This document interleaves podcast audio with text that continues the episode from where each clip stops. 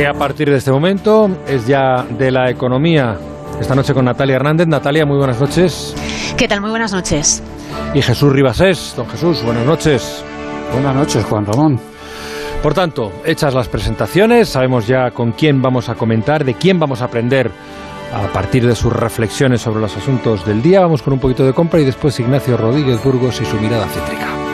Empieza una nueva partida para que los jóvenes crezcan con pensamiento crítico, creatividad y valores. Si eres profesor y quieres pasar de nivel con tus alumnos, te espera un premio, enseñándoles a hacerse preguntas y a reflexionar para contestarlas, a saltar sobre la falsa información. Porque la alfabetización mediática e informacional de hoy decide el futuro. Entra en mentesami.org, comparte tu proyecto y participa en los premios educativos Mentesami. Tienes hasta el 19 de abril. Fundación A3 Media, acercamos a los más jóvenes el valor de la comunicación.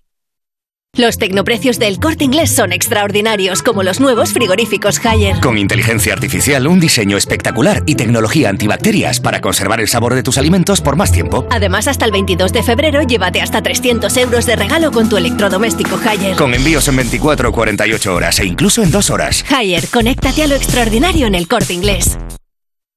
Ahora debemos cuidar nuestro sistema inmunitario. Toma Inmunofarma. Inmunofarma contiene zinc y vitamina C que contribuye al funcionamiento normal del sistema inmunitario. Inmunofarma. Más de 34.000 personas son diagnosticadas cada año de cáncer de mama en España y una de cada ocho mujeres lo padecerá. El grupo GEICAM de investigación en cáncer de mama lleva más de 25 años trabajando por un futuro sin temor a esta enfermedad. Ayúdanos enviando HeyCam al 28014. Con la colaboración de Atrasmedia.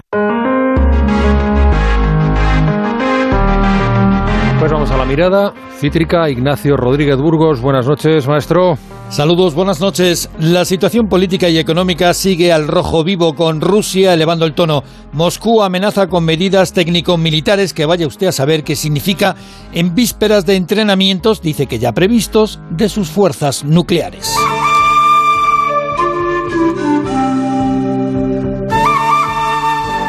Se mantiene el duelo al sol en el este de Europa y también dentro del PP. Demasiados desafíos. Lo de Ucrania tiene ya efectos directos en la economía con el encarecimiento energético. En el caso de España preocupa también la evolución de los cereales y del maíz. España es el país europeo que más cereales y maíz debe importar. Y el maíz sobre todo llega de Ucrania. Para complicar la cosa, la sequía tampoco ayuda. Poca agua y mucho sol. En el campo preocupa además la extensión de los brotes de gripe aviar, esta vez en Andalucía, con el sacrificio de decenas de miles de animales para frenar esta enfermedad. Todo esto mientras el Ejecutivo estudia ampliar hasta octubre la suspensión de los desahucios. Se podría aprobar el martes que viene. En la próxima semana habrá que estar atentos a esta cuestión y también a las medidas para extender la protección a trabajadores que todavía están en los ERTES y a la reforma fiscal. El informe del comité de expertos está al caer cuando hay una avalancha de donaciones en las autonomías que cuentan con más bonificaciones en el impuesto de sucesiones. Muchos temen a las próximas subidas y armonizaciones. En el mes de febrero aumentarán las afiliaciones a la seguridad social, 50.000 más en términos medios, 20.000 más en términos desestacionalizados, según proyecciones adelantadas por el ministro Escriba quien incide en el crecimiento de la contratación indefinida. Y en el mundo aeronáutico sobrevuelan varias noticias importantes. La primera es que la Comisión Nacional del Mercado y de la Competencia ha decretado una rebaja del 3% en las tarifas aeroportuarias a partir de marzo. Y segundo, Ferrovial negocia la compra de la nueva terminal del aeropuerto neoyorquino JFK, el principal aeropuerto de Nueva York. Volar con el viento sentir que se para el tiempo y pintar el momento y las nubes y persiguiendo, saber cantar, pasarlo bien y por las calles. Ya hemos completado tres de las cuatro semanas laborales de este mes de febrero. Tres semanas en las que el Gobierno eh, ha constatado que la afiliación a la Seguridad Social sigue a muy buen ritmo. Según el ministro Escriba, vamos a terminar este mes con un incremento de afiliación que rondará los 20.000 las 20.000 personas. Muchos de los contratos, por cierto, son indefinidos. Caridad García, buenas noches. Buenas noches. Después de una recuperación intensa y concentrada en los últimos meses, el mercado laboral tiende a estabilizarse y febrero dejará una creación de empleo de unas 50.000 personas, 20.000 en términos desestacionalizados. Son cifras más parecidas a lo que sucedía ya antes de la pandemia. Además, en estos últimos meses también han mejorado las cifras de empleo estable, 150.000 contratos eventuales menos, 160.000 indefinidos más y también otros 20.000 fijos discontinuos nuevos. La rotación, por su parte, baja 10 puntos. Son datos que hoy ha dado el ministro de la Seguridad Social, José Luis Escriba. Crecen los afiliados con contrato indefinido, decrecen los afiliados con, con contrato temporal, aumentan los contratos fijos discontinuos, estamos viendo también un aumento en la duración de los contratos y también seguimos creciendo empleo, particularmente en sectores de alta productividad. Dice el ministro que la calidad del empleo también mejora por esa vía. Las contrataciones en sectores de alto valor añadido que mejoran salarios. De ahí también un incremento en la recaudación. Tasas de crecimiento interanual del 8%, sigue acelerándose. Lo que pone de manifiesto es que no solo la afiliación eh, está creciendo, sino también las bases de recaudación que a su vez dependen de la evolución de los salarios y de las horas trabajadas. En cuanto a los ERTE, el Ministerio confirma que hay 104.363 personas ahora mismo en una situación de empleo suspendido por motivos de la pandemia. 62.500 lo están a jornada completa. Sobre el futuro inmediato de estas personas, cuya protección expira el próximo día 28, el ministro insiste en que el Gobierno trabaja para definir cómo se hará el tránsito a los nuevos mecanismos red incluidos en la reforma laboral. El próximo Consejo de Ministros podría incluso aprobar las herramientas para esa transición y también el nuevo ERTE sectorial anunciado para las agencias de viajes, donde hay un 30% de los ocupados en suspensión de empleo. Os pregunto, ¿se nota, ¿se nota algo la reforma laboral en, vigor, más allá de que bueno, tienen que pasar los ERTE, si, si no he entendido mal, a esa nueva red establecida por la reforma laboral? Jesús. Pues mira, eh, Juan Ramón, yo no lo sé. Vamos a ver. Eh, tengo dudas de que se empiece a notar o que no se empiece a notar. Yo creo que es muy pronto para, para, para eh, poder hacer un diagnóstico. Mm, Vamos a ver los datos que ha eh, presentado eh, el ministro. Pues bueno, tienen como todos los datos su parte positiva y su parte negativa. No voy, no voy a meterme en grandes disquisiciones. Es un poco del color, el cristal del color, color con que se, que- con que se mire. Y, y bueno, yo creo que para, para evaluar la reforma laboral, tanto para echar las campanas al, fue- a- al vuelo como para, como para denostarla, tenemos que esperar pues por lo menos hombre, cuatro o cinco meses. Yo creo que ahora es todavía, todavía muy pronto. Estamos en, en un periodo eh, en febrero que bueno tradicionalmente ha sido, ha sido malo por las circunstancias que son. Eh, vamos, por las circunstancias que pasa la campaña de Navidad. Es, la- eh, es un periodo complicado a principios de año. Eh, los datos son positivos con respecto a otro año, sin embargo son los- también los menores de los últimos de, de los últimos meses. Pero en fin, yo en definitiva, yo lo que pediría sería prudencia por ambas partes, tanto para que aquellos que, que quieren eh, aplaudir hasta con las orejas por, por los grandes éxitos de la reforma laboral, como aquellos que la quieren eh, descalificar por principio. Eh, vamos a ver, no podemos estar en esto en el día a día y en el minuto a minuto. Yo creo que es muy, que es muy divertido, muy interesante y a- sobre todo a los periodistas nos viene muy bien que el ministro nos dé datos eh, todos los días y esas cosas, pero bueno, vamos a, a ser prudentes, tanto los que están a favor como los que, los que están, los, los críticos. ¿Te apuntas a la prudencia, Natalia? Eh, Pues eh, es que es- Estoy totalmente de acuerdo con, con lo que dice Ribases, pero es que eh, Natalia, es me cierto que cambiar la tendencia. No, es cierto que cambiar la tendencia de un mercado laboral como, como el nuestro, con una reforma eh, que lleva solamente desde el mes de enero, es algo bastante increíble. Los expertos eh, pues dudan muchísimo de que, de que se haya producido tan rápidamente un efecto tan descomunal como el que nos han contado, ¿no? Eh, que es sí imposible. es eh, eh, sí que es cierto que bueno los datos que ha dado Escribá son bastante llamativos. Han caído los contratos de muy corta duración en, en 10 puntos. eh, hay más contratos indefinidos, pero si miramos los datos eh, de- del, pues por ejemplo del, del último mes, ¿no? Del mes de del mes de enero en, en lo que se refiere a afiliación y a paro, eh, hemos visto un incremento de los contratos indefinidos, pero es que aún los temporales son el 85% de esos contratos. O sea que es que la tendencia es muy complicada de, de, de, cambiar. Los expertos dudan de que sea tan pronto. Es, es muy rápido, va a llevar tiempo. Sí que es cierto que las medidas que se han puesto sobre la mesa en, esa, en ese nuevo mercado laboral, pues eh, sí que va a tener un efecto sobre todo en la temporalidad, que ahora mismo en España es del 25%, pero claro, eso, eso hay que dejarlo reposar un poco, eh, sobre todo también para que las empresas adecuen, adecuen la forma de contratar eh, y la forma de, de, hacer a esta nueva, nuestra nueva ley, ¿no? creo que es un poco mm, precipitado. Hombre, el gobierno está mm, con ganas de vender las bondades y nosotros estamos también, como decía Jesús, pues con, ganas de que nos vayan contando cómo va. En fin, eh, cosa, asunto de hoy también. Eh, eh, estamos a la espera, llevamos aquí varios días contándolo, ¿no? de que se pronuncien los expertos con los que quiere contar, con los que ha contado el gobierno para determinar cómo va a ser la nueva reforma fiscal que en principio pretende alejarse de esa propuesta de Unidas Podemos, que quiere subir los impuestos a los más ricos con esa campaña que se llama Fuck the Rich, no, Tax the Rich, perdón, es el, el lema de esa campaña. Ante los posibles cambios hay muchos ciudadanos que han empezado a tomar decisiones como donar eh, sus posesiones a sus hijos en vida ante el temor del incremento de, impuestos como el impuesto del patrimonio. Parece que hay un verdadero aluvión. Pedro Pablo González, buenas noches. Buenas noches. Ante el temor a su vida fiscal, se aceleran las donaciones y sucesiones en vida se opte por donar, que es lo que se puede hacer ahora, y, por, y no esperar a, que se le ocurra donar más tarde o, a que o a la sucesión un caso sería muy frecuente en el caso de donaciones de, padres a hijos. Luis Del Amo, secretario técnico del Consejo General de Economistas, lo indica Onda Cero. 25.000 donaciones, por ejemplo, de inmuebles en 2021. Todo un récord. Este posible cambio normativo, a la espera de posibles fórmulas, acabaría previsiblemente con las bonificaciones del 99% en donaciones de las que disfrutan los descendientes y ascendientes directos de regiones como Andalucía, Madrid o Murcia aunque para ello, eso sí, habría que cambiar el marco normativo. Ahora mismo tiene una capacidad normativa y, la utilizan y es totalmente legítimo.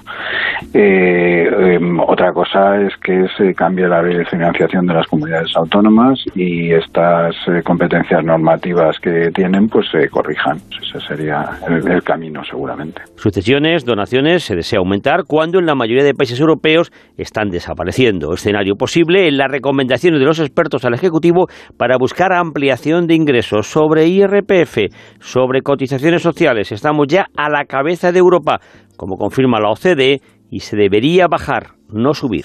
Esto lo único que hace naturalmente es encarecer el empleo y, por lo tanto pues sería deseable que lo pudiéramos tener más bajo. El problema que existe es que nuestra seguridad social precisamente y nuestro sistema de pensiones no está bollante. Entonces si le retiramos recursos pues lo estará menos. España ya el tercer país de la OCDE que más recauda a través de los trabajadores. El 61,3% de los ingresos totales del Estado proceden de este impuesto impuestos sobre la renta de las personas físicas y de las cotizaciones a la seguridad social. El dato es 10,9 puntos superior a la media de la OCDE, que se sitúa en el 50,4. Solo Estados Unidos y Alemania tienen un sistema fiscal que otorga más porcentaje de la recaudación a estos dos impuestos. A ver, em, Natalia, ¿vienen tiempos más difíciles o no queda más remedio que aceptar todo esto de la subida de impuestos tal y como está pues las cuentas y la seguridad social?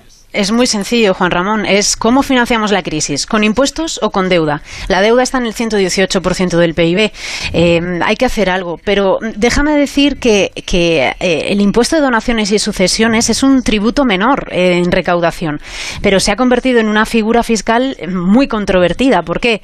Pues porque son las comunidades autónomas, las autonomías, las que tienen eh, esa competencia normativa sobre patrimonio, sucesiones y donaciones. Entonces, esto, esto va a ser va a ser muy complicado como el gobierno quiera eh, armonizar si es que si es que se atreve por así decirlo a hacerlo. Es cierto que hay voces incluso el propio registro de economistas asesores fiscales como Luis del Amo que, lo ha tenido Pedro Pablo en, en, esa pieza que acabamos de escuchar que piden eh, que haya un mínimo exento igual para todos ¿no? en donaciones y sucesiones. No parece algo extraño. Es incluso lo que también está pensando la Unión Europea eh, para todos los países que, que la conforman. Es que al final, ¿por qué tiene que pagar eh, un ciudadano español por un, mismo impuesto algo más en Murcia o menos en Murcia de lo que lo paga eh, en Asturias, por ejemplo? Eh, parece que, que, no es muy de justicia, ¿no? ¿Cómo funciona? Está bien, ¿cómo financiar las necesidades de la crisis con impuestos o con deuda? Hay que optar. o, o no, Jesús. No, vamos a ver, yo, mm, vamos a ver, varias cosas. Primero, eh, los impuestos mm, deben ser, el objetivo de los impuestos es recaudar. Y entonces eh, recaudar para después gastar en lo que se considere necesario. Generalmente estamos hablando de gasto social. Por tanto, habrá que, habrá que intentar poner en marcha o hacer efectivos los impuestos aquellos que son capaces de recaudar. Eh, punto segundo, los impuestos de sucesiones y donación, eh, de sucesiones y de patrimonio son impuestos sobre dinero que ya, que ya ha pagado impuestos. Eh, por otra parte, son impuestos que, por ejemplo, en países puestos tan, puestos tan, tan, de ejemplo, no, impuestos. Sí, sí, han, pagado impuestos. El, pero no la persona que recibe la riqueza. No, no, pero vamos a, vamos a ver. No, no, vale. Pero eh, yo te voy a poner un ejemplo. O sea, en, países tan avanzados fiscalmente como Suecia, el impuesto de, sucesiones está libre, pero no para los familiares en primer grado como aquí, sino para cualquiera. Mm, deben ser los suecos un poco raros, pero lo, hacen así. Por supuesto, el, impuesto, el impuesto de patrimonio no existe. Pero es que además, como tú decías antes, son impuestos que no recaudan. Es decir, que a lo mejor vamos a poner un impuesto para estigmatizar, estigmatizar a alguien. Con lo cual, vamos a ver, hombre, si el objetivo es tener más recursos, busquemos cómo tener más recursos. Ya sabemos que tener más recursos, que solo se pueden tener, como tú decías, con, con impuestos o con deuda, pero hagámoslo en aquellos impuestos que realmente recaudan, no en aquellos que molestan. Y por último, y en esto sí te voy a, en esto eh, hasta ahora no te llevo la contraria, simplemente matizaba, y en esto sí te voy a un poquito la contraria. Si tenemos autonomía, la tenemos para, para lo bueno y para lo malo. A mí, evidentemente, me parece una cosa un poco estrambótica que alguien en Murcia, alguien en Asturias o alguien en, en, Galicia o alguien en, no sé qué, eh, tenga muchas diferencias eh, en los impuestos que paga. Pero si jugamos a, autonomía y autonomía fiscal, jugamos a eso. En los Estados Unidos, eh, con, con, el federalismo, les pasa también lo mismo. Entonces, no nos rasguemos las vestiduras. Yo puedo estar de acuerdo en que, en, que lo unifiquemos, pero entonces unifiquemos, unifiquemos todo. No seamos autonomistas o semifederalistas para unas cosas y para otras no. Entonces, es que estamos en, eh, eh, tenemos una contradicción bastante importante. Insisto, podemos elegir un sistema u otro sin olvidarnos que quizá estamos yendo en contra de, todas las tendencias que van en la Europa más desarrollada, eh, en todas estas partes. Busquemos dónde están, dónde, dónde se puede recaudar, porque recaudar eh, lo poquito se va a recaudar por sucesiones y patrimonio, pues mire usted, no soluciona nada y puede hacer y puede eh, espantar inversiones, localizaciones y otro tipo de cosas. Bueno, si no queremos grabar, no, si no queremos grabar la riqueza, pues eh, no la grabemos. O sea, si, simplemente hay que establecer, yo creo, unas normas y que sean normas para todos.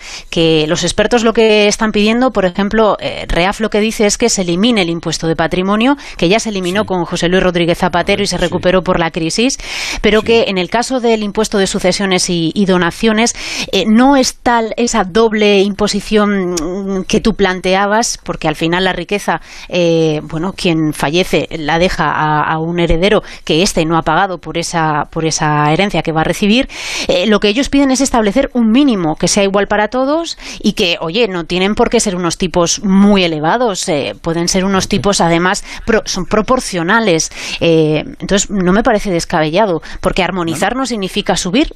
bueno, en el caso de las bonificaciones al 99%, evidentemente, pero, pero bueno, se puede mantener un, un mínimo para todos pero si no es que no es que esté en, no es que esté en contra ni a favor. Yo simplemente lo que te digo que eh, o jugamos a, la a, la autonomía y también a la fiscal o no jugamos a la autonomía. No digo que sea mejor ni peor.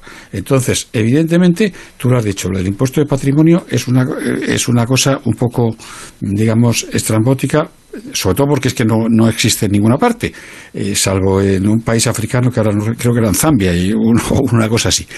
Entonces, y, por cierto, el que hay en España, por ejemplo, el que hay en Extremadura es el más alto del mundo. Así que no, que no, que no, que, y, la, y, la, y, la, y la imposición y la fiscalidad sobre, eh, digamos, entre comillas, la riqueza española es de, es de las más altas del mundo. Y en cuanto a las sucesiones, insisto, lo podemos, lo, lo, me parece muy bien que lo negociemos y que lo hablemos, pero o, o, vamos a roles o vamos a setas. Entonces, o tenemos autonomía para todo o no tenemos autonomía para nada. Y en estos momentos la palabra armonizar significa subida de impuestos. E insisto, que queremos tener más impuesto de, de sucesiones. No te diré eh, conceptualmente, conceptualmente que no, pero a una cosa o a otra. Lo que no podemos es, somos autonomistas para, lo, para, una cosa que nos gusta y para otras cosas no. Y sobre todo, somos autonomistas para lo que les gusta a unos y no para lo que les gusta a otros. Lo es que, que está claro es que va a ser un problema político, un debate apasionante lo que vamos a vivir estos meses. No, apasion, apasionante yo creo que va a ser dramático, pero bueno. Sí, apasionado quizá quería. Bueno, apasionado sí, también me vale, sí. Más que apasionante. Sí, Natalia, sí, vale. Intenso. Eh, Nosotros es que todo en la economía lo vivimos necesario. muy apasionadamente. Sí, eso también es cierto.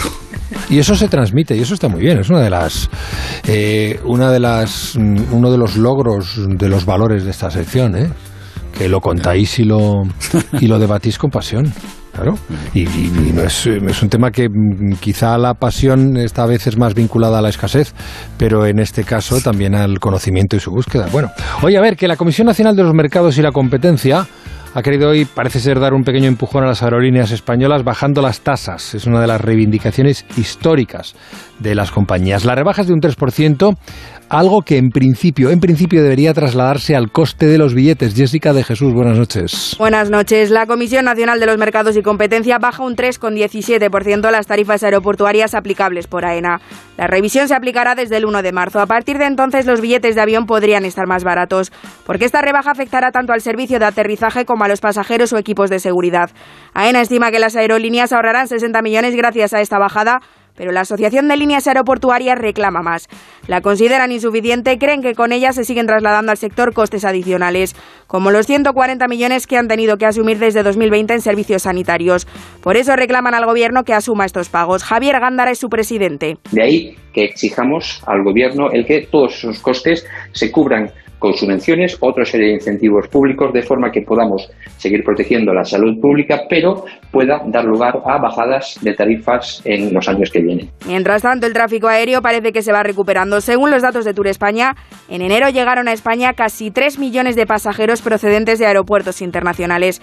Esto es cinco veces más que en 2021, aunque aún debe llegar un 44,9% más de viajeros para recuperar los niveles pre-COVID.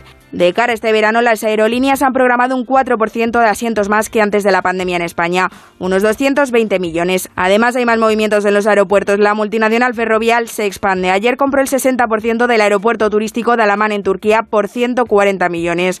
Hoy está negociando adquirir la nueva Terminal 1 del aeropuerto JFK de Nueva York por unos 8.400 millones de euros. Compramos terminales, eso está bien. Bueno, empieza a despegar el tráfico aéreo, ¿verdad?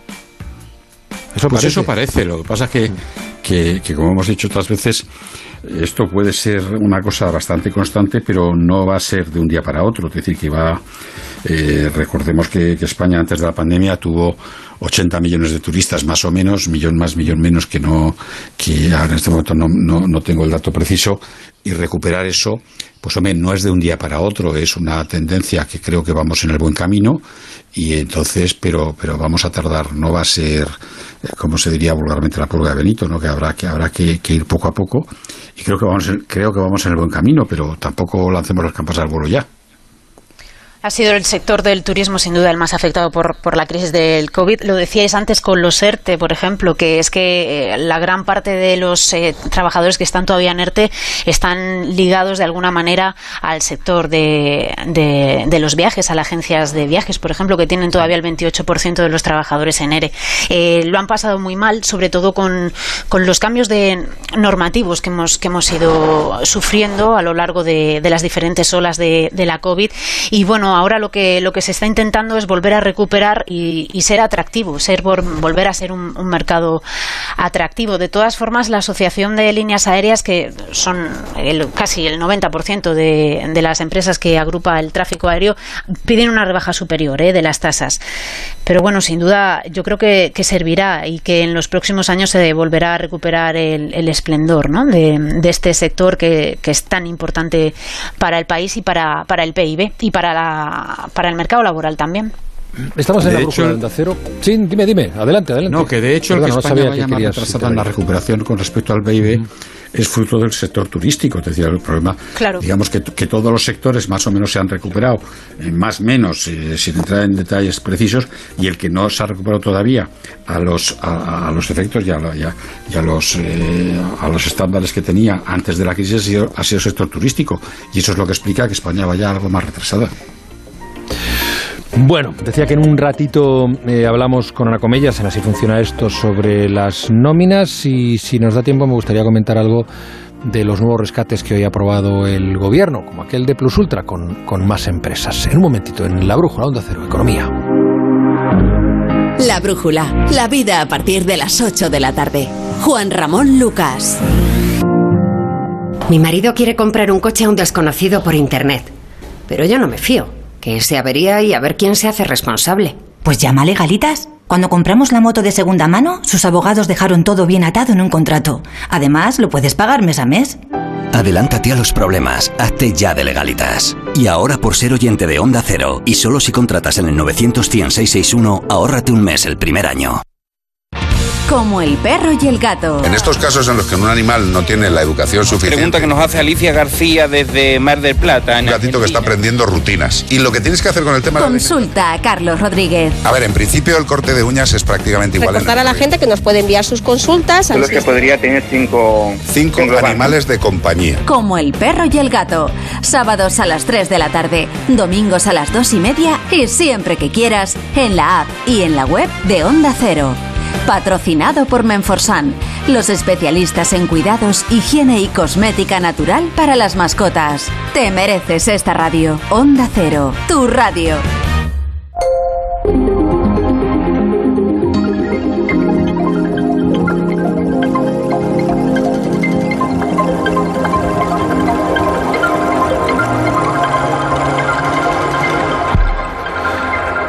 Una, una, cosa buena que tiene febrero es que llegar a fin de mes se hace más corto, porque la nómina se cobra nada menos que tres días antes. Y para que cuando llegue esta pueda entenderla perfectamente, pues Ana Comellas nos cuenta hoy cómo funciona esto de la nómina. Muy buenas noches, Ana. Muy buenas noches, Juanra.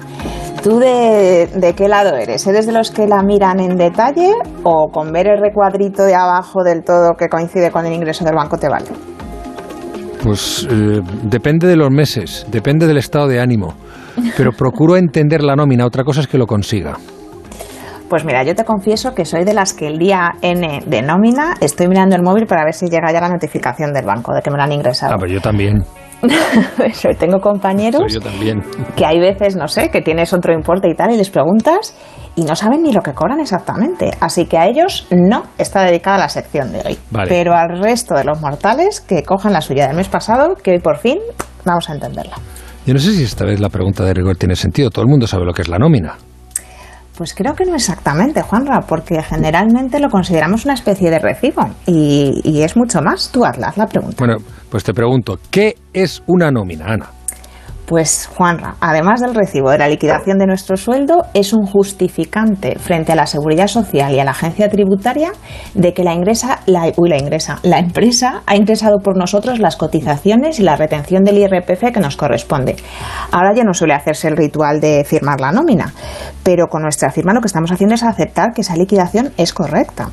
Pero es, a ver, es imposible comprobar eso. La mitad de conceptos son un misterio y en las retenciones no sé de dónde salen los porcentajes que aplican. Estoy totalmente de acuerdo contigo, Juanra. Por eso así funciona esto de hoy. Y he de decir que he estado haciendo cálculos y tal, y no es nada inmediato ni sencillo. El principio de la nómina, de todas formas, no es la cifra final, la del neto que cobramos, que es la que miramos siempre, sino el encabezado. Ahí están los mm. datos de la empresa, los tuyos y los que definen la relación laboral que tienes, el tipo de contrato, la categoría, los días de trabajo que liquida la nómina.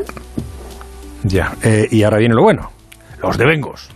Pues sí, las alegrías, el valor de nuestro trabajo en bruto y en ocasiones de nuestro desempeño si cobramos algún extra. En la nómina se distingue entre conceptos salariales y conceptos no salariales. Entre los salariales, pues el salario base, el que te corresponde por tu categoría, y normalmente varios complementos, por responsabilidad, por convenio, unos que se llaman ad persona. Este último es un complemento específico para ti, en función de tu experiencia, tu conocimiento en algún área, no lo sé, idiomas, alguna, alguna certificación. La mala noticia es que este complemento es lo que se llama absorbible. Y si bien el salario base, por, el salario base, por ejemplo, no te lo pueden tocar, si tuviesen que bajarte el sueldo, este complemento sí podría desaparecer. También aparecerían por aquí la compensación por horas extraordinarias o un bonus por productividad, por ejemplo. ¿Y el salario en especie también en esa parte? Sí, también forma parte del, del, salario. Estaría la valoración correspondiente de un coche de empresa, vales de comida, un seguro privado de salud. La idea es que son bienes o servicios que adquiere la empresa, pero que disfrutas tú, que disfruta el trabajador, así que están sujetos a retención del IRPF y a cotización de la seguridad social, o bien por el total o bien por una parte, según el, concepto y unos máximos que hay.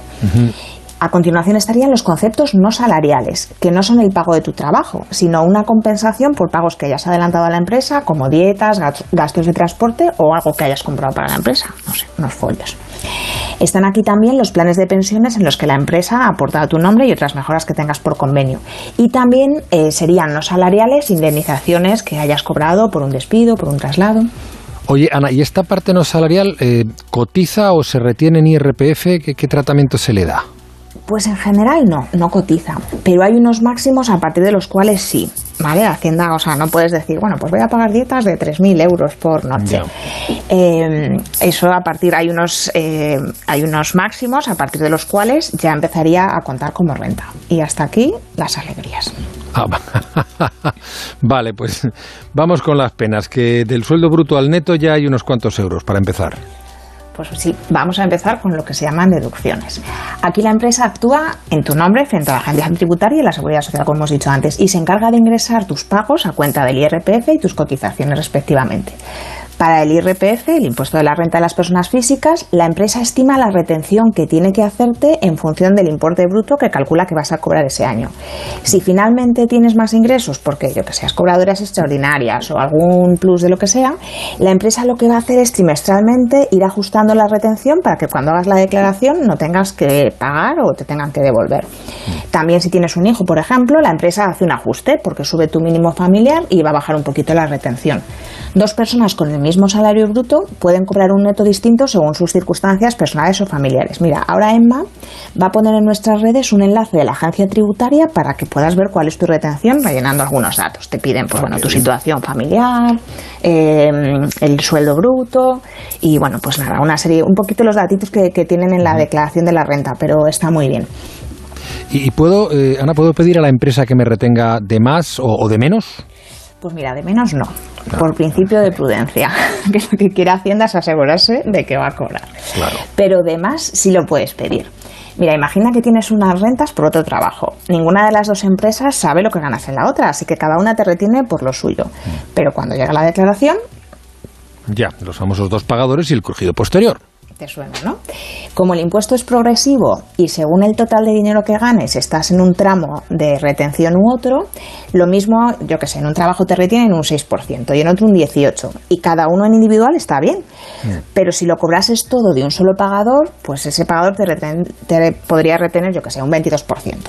¿Qué es lo que tú vas a pagar en Hacienda cuando hagas la declaración de la renta? Entonces, como ahí te va a meter un palo importante, Rejón, pues lo, sí. sí, lo que podrías hacer es pedirles a las dos empresas que te retuviesen ambas el 22 y así al menos pues lo pagas en cómodos platos. Pues ahí es muy útil la calculadora de retenciones que nos has dicho. ¿Y, y las cotizaciones a la seguridad social? Pues ya recuerdas, Juanra, que hablamos hace unas semanas de cómo funcionaba la seguridad social, que las cotizaciones servían para cubrir pues, bajas por enfermedad o maternidad, pensiones de jubilación y prestaciones por desempleo. Y enumeramos también los porcentajes que se aplicaban. Si quieres recordarlo, pues ya sabes que en la web o en la app de Onda Cero está la sección completa. Ahora solo destacar que desde hace ya un tiempo, que está fenomenal, al final de la nómina, debajo, de, debajo del recuadrito que nos gusta ver, se detalla la base de cotización que se utiliza, que se calcula sobre 12 pagas, eh, tengas las que luego tengas. Entonces puedes ver sobre esa base de cotización lo que aportas tú y lo que aporta la empresa. Que ojo, el- lo que aporta la empresa es un coste para la empresa, no te lo están quitando de tu nómina, no sale de tu salario. Podrías tener además otras deducciones que te restarían aquí, como la devolución de anticipos, cuotas sindicales, el valor del salario en especie que aparecen en los dos sitios, arriba y abajo, y se queda y se queda anulado, o un embargo, por ejemplo, de parte de una parte de tu sueldo si la empresa recibiese alguna comunicación. Bueno, pues eh, ya entonces lo que nos queda es el- lo bueno o, o- o no, el salario neto. Pues sí, por fin, el líquido a, a percibir. Bueno, pues eh, vale, ya hemos aprendido a entender la nómina que a veces nos parece casi tan complicado como el, el recibo de la luz. Oye, Ana, ¿te parece preparar algo de autónomos para el próximo programa? Pues me parece, Juanra, porque no solo por cuenta ajena viven las familias, o sea que sí, podríamos preparar alguna cosita. Ana Comellas, así funciona esto. Cuídate mucho. Hasta la semana que viene. Hasta la semana que viene, Juanra, pues a todos. Chao.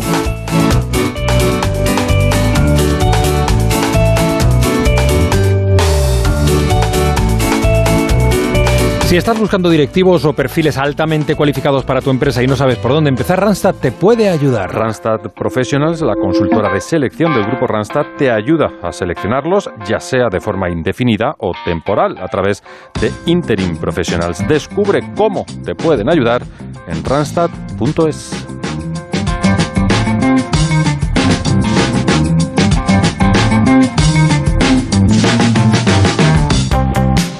Bueno, eh, Jesús y Natalia, os eh, imagino al cabo de la calle que el gobierno ha aprobado hoy una nueva, un nuevo rescate de más de 500 millones para cuatro empresas. A ver, son técnicas reunidas.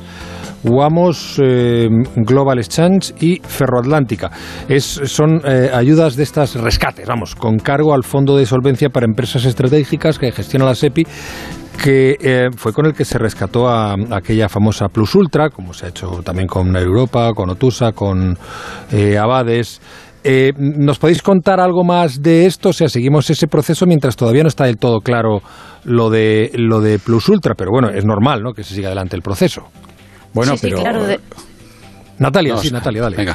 Natalia. Quería decir que, que- que claro que es eh, normal que se siga el proceso de, de rescate de las ayudas. De hecho, eh, a finales de año se amplió el plazo porque vencía a finales del 31 de, de diciembre vencía y ahora tenemos hasta el 30 de junio para que el gobierno conceda las ayudas. Unas- un fondo que estaba previsto que, que gastase aproximadamente unos 10.000 millones de euros y parece que se va a quedar bastante más eh, corto, eh, sobre todo precisamente por, por lo que comentabas, por lo que pasó con Plus Ultra, porque se ve que ahora están mirando hasta la letra pequeña, pequeñísima, para, para que no haya ningún Sí. tipo de controversia en la entrega de las ayudas.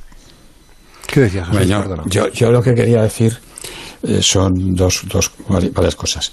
Primero, eh, ya que has citado lo de Plus Ultra, vamos a ver, eh, puede ser más o menos discutible cómo les han concedido los, las ayudas de 500 coma- 504,5 millones de euros a, esta- a estas empresas.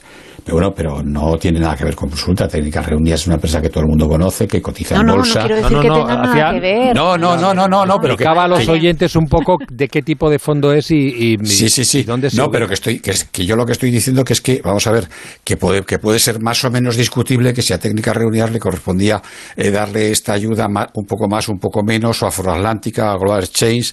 eh, bueno, vamos a ver, pero estas son empresas, sobre todo Técnicas Reunidas y Ferroatlántica, son empresas conocidas, Técnicas cotizan bolsa, Ferroatlántica es una empresa muy tradicional, Exchange y Vamos son un poco más modernas, es decir, porque son, que son empresas que, que tienen, que, que tienen una actividad real, que todo, que con, con un montón de trabajadores, que todo el mundo que se dedica un poco a esto sabe lo que están haciendo, que lo harán mejor, peor, que estarán pasando un momento también mejor o peor y que puede ser más o menos discutible, pues que cualquier comparación con lo de con lo de con lo de Plus Ultra es mera coincidencia, ¿no? Por lo tanto, yo creo que bueno, pues son estas est- estas empresas han solicitado las ayudas, se las se las han concedido, yo creo que se las han concedido de una manera razonable y ya está, y aquello otro era era era, era otra película completamente Claro, completamente pero diferente. precisamente, precisamente el- el- las dudas en torno a Plus Ultra es que no reunía las condiciones que requieren, que reúnen todas las demás a las que hasta entonces, Pues por- entonces por había eso. concedido que eran cuatro y se siguen concediendo. Es decir, no solo no tiene nada que ver, sino que estos son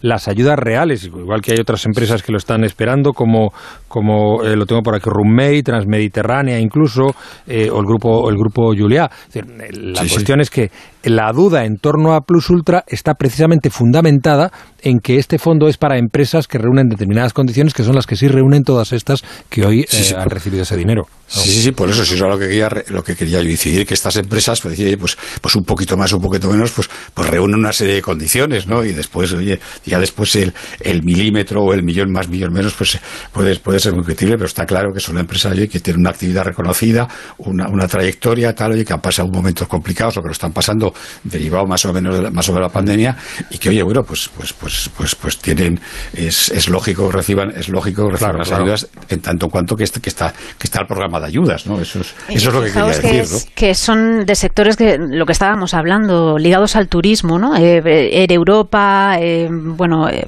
es que hay muchísimas eh, boutique hoteles, grupos Mm. boutique hoteles, o sea, están la mayoría de ellas ligadas a, a ese a ese mercado. Y no quería decir que, que mm, en- vamos, Rivas, es que no sé si me has entendido mal o me he explicado yo seguramente fatal.